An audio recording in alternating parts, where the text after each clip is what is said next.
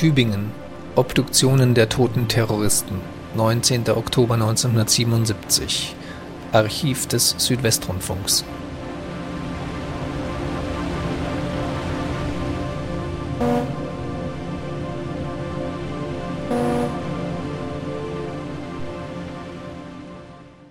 Die Leichen der am Dienstagmorgen gestorbenen Terroristen Andreas Bader, Gudrun Enzlin und Jan Karl Raspe sind in der Nacht zum Mittwoch in Tübingen obduziert worden. An der Obduktion, der Leichenöffnung also, nahmen Gerichtsmediziner und je ein Vertrauensanwalt der Toten teil. Gunter Haug, die Ergebnisse dieser Obduktion, sind sie bekannt? Und eine weitere Frage, wie wird eigentlich so eine Leichenöffnung vorgenommen? Ja, Herr Piller, zur ersten Frage. Die Ergebnisse sind noch nicht bekannt, sie liegen noch nicht vor. Wir haben den ganzen Morgen versucht, das Staatsministerium und das Justizministerium in Stuttgart anzurufen. Die haben uns jeweils gesagt, es gibt noch keine Nachrichten, die Ergebnisse werden noch nicht veröffentlicht. Auch der Tübinger Gerichtsmediziner Dr. Malach wollte sich noch nicht zu den Ergebnissen äußern. Zu Ihrer zweiten Frage, Herr Piller. Es war natürlich sehr schwierig in Tübingen momentan zu erfahren, was im Einzelnen bei einer Obduktion los ist. Ich will trotzdem mal versuchen zusammenzufassen, was mir die Gerichtsmediziner im Einzelnen erklärt haben.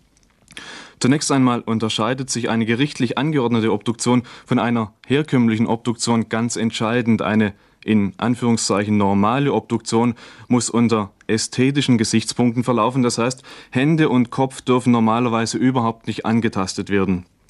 Das ist dann bei einer Obduktion wie der von heute Nacht auf dem Tübinger Bergfriedhof ganz anders. Da wird zumindest zunächst einmal der äußere Eindruck festgehalten, den die Leiche auf die Gerichtsmediziner macht. Man schaut äußerlich nach äußerlich erkennbaren Verletzungen, nach Strangulationsmerkmalen, nach Schussverletzungen. Die Toten werden gemessen und gewogen. Dann wurden vermutlich bei Bader und Raspe heute Nacht die Einschussstellen noch genauer betrachtet. Es wird darauf geschaut, ob um die Einschussstelle herum Hautverbrennungen oder Schwärzungen der Haut zu sehen sind. Bereits hier kann man dann nämlich erkennen, aus welcher Entfernung ein Schuss abgegeben worden ist. Und je deutlicher deutlicher die Hautverbrennungen also, desto näher war dann die Pistole an der Einschussstelle.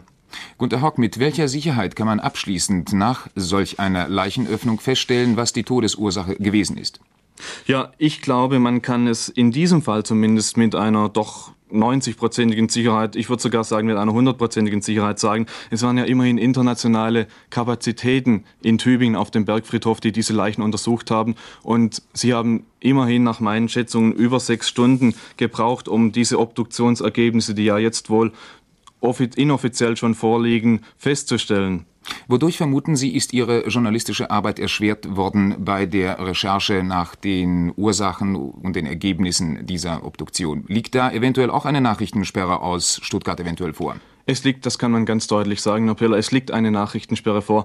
Sowohl die Gerichtsmediziner als auch die Beamten vor dem Tübinger Bergfriedhof, die jetzt noch diese Obduktionsstelle bewachen, durften nichts sagen. Es ist offensichtlich, dass eine Nachrichtensperre stattfindet.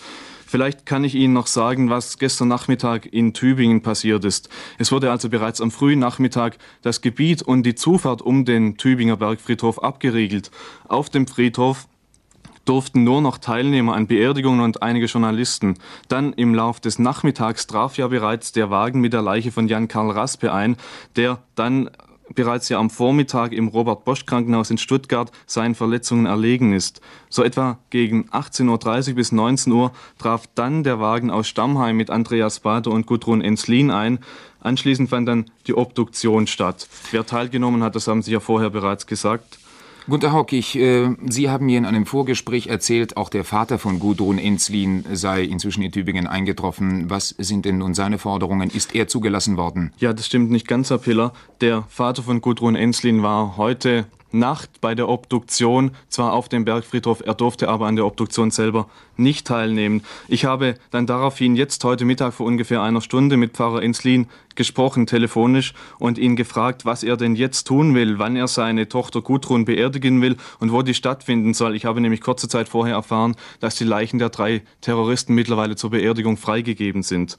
Als Ort der Beerdigung hat er mir dann Stuttgart-Bad Cannstatt genannt, also den Heimatort von Frau Enslin. Und auf die Frage, wann er denn die Leiche seiner Tochter von Tübingen nach Stuttgart überführen lassen will, meinte Pfarrer Enslin wörtlich, der Staat hat sie dorthin gebracht, der Staat soll sie wieder zurückbringen. Zitat Ende. Mit dorthin ist also der Tübinger Bergfriedhof gemeint. Pfarrer Enslin meint, dass jetzt der Staat für die Rückführung seiner Tochter eben auch selbst verantwortlich sei.